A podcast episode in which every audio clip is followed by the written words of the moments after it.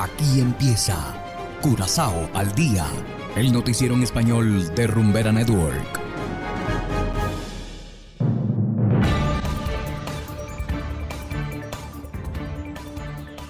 Una muy feliz tarde para todos nuestros oyentes de Rumbera Network 107.9 FM.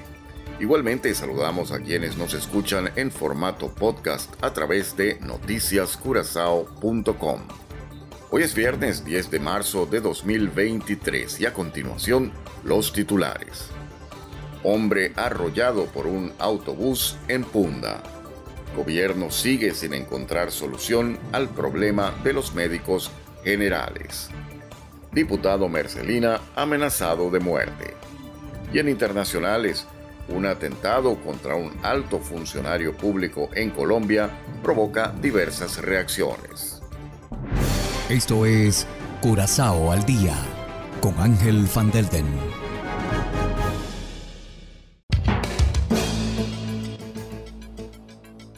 Empezamos con las noticias de interés local. Un peatón resultó gravemente herido a raíz de un accidente con un autobús ayer en horas de la mañana. El hecho ocurrió en la estación de autobuses de Punda. La causa aún no está clara, destacó el diario Extra. La víctima, un hombre de edad avanzada, sufrió una herida en la cabeza y perdió mucha sangre. El hombre fue trasladado al hospital en una ambulancia. Y seguimos con las noticias. El gabinete Pisas no puede encontrar una solución al problema de los médicos generales en solo cuatro semanas, así lo indicó el ministro de Finanzas Javier Silvania a la Asociación de Médicos de Curazao. Por ahora no es posible dar una fecha tentativa para resolver el problema de los turnos. El pasado martes los médicos generales declararon una huelga. Los galenos exigen el reembolso prometido por atender los pacientes que acuden a recibir atención fuera de los horarios de atención con efecto retroactivo. También quieren que un médico general se encargue de los servicios vespertinos, nocturnos y de fin de semana. Y pasamos ahora al Parlamento. El diputado del partido PNP, Wendell Mercelina, ha sido amenazado de muerte. Así lo informa el Departamento de Justicia. Mercelina fue noticia la semana pasada tras sus declaraciones sobre el matrimonio entre personas del mismo sexo. El parlamentario del partido PNP considera que toda persona tiene derecho a organizar su vida como le plazca. El político se declaró partidario de la igualdad y la inclusión en la sociedad. Después de esta declaración recibió una lluvia de amenazas, incluidas amenazas de muerte. Y hacemos ahora una pequeña pausa y enseguida volvemos con más de Curazao al día.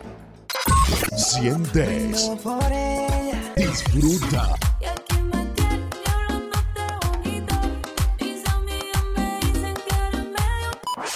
Si no lo escuchas aquí, no, existe. No existe.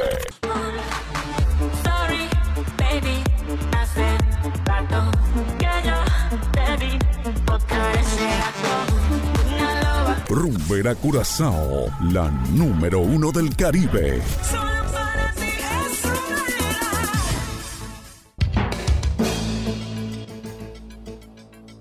Continuamos ahora en el ámbito internacional. Autoridades en Colombia sindican a bandas del narcotráfico que han permeado varias entidades del Estado en Colombia por el atentado contra el director de la Unidad Nacional de Protección. Desde Colombia nos informa el corresponsal de La Voz de América, Manuel Arias Naranjo. Adelante.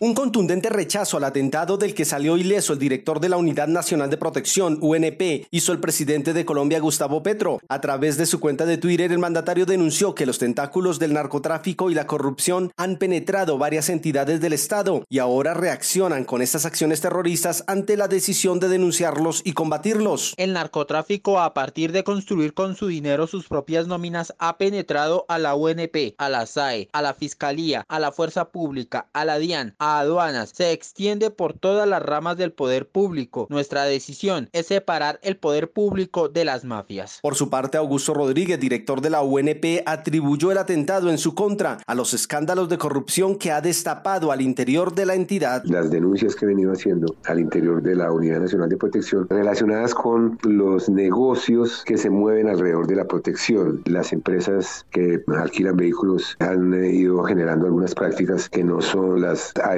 Y lo mismo las empresas que nos suministran personal. Mientras Petro reitera su compromiso de enfrentar las organizaciones del narcotráfico, estructuras como la denominada Autodefensas Gaitanistas de Colombia, AGC, brazo armado del grupo narcotraficante Clan del Golfo, anunciaron una contratación de abogados para entablar conversaciones de paz con el gobierno, pero advirtieron que en ningún caso se someterán a la justicia, tal como pretende la administración Petro, que ya radicó ante el Congreso un proyecto de ley de sometimiento con ese objetivo.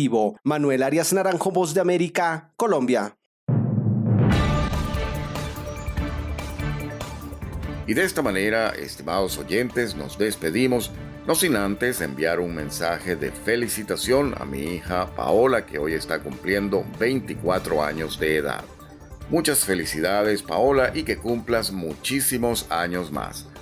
Muchas gracias a todos por la sintonía y no olviden descargar la aplicación Noticias Curazao disponible totalmente gratis desde Google Play Store. Trabajamos para ustedes Saberio Ortega en el control técnico y ante los micrófonos Ángel Van. Tengan todos una feliz tarde y será hasta la próxima. Aquí termina Curazao al día, el noticiero en español de Rumbera Network 107.9 FM.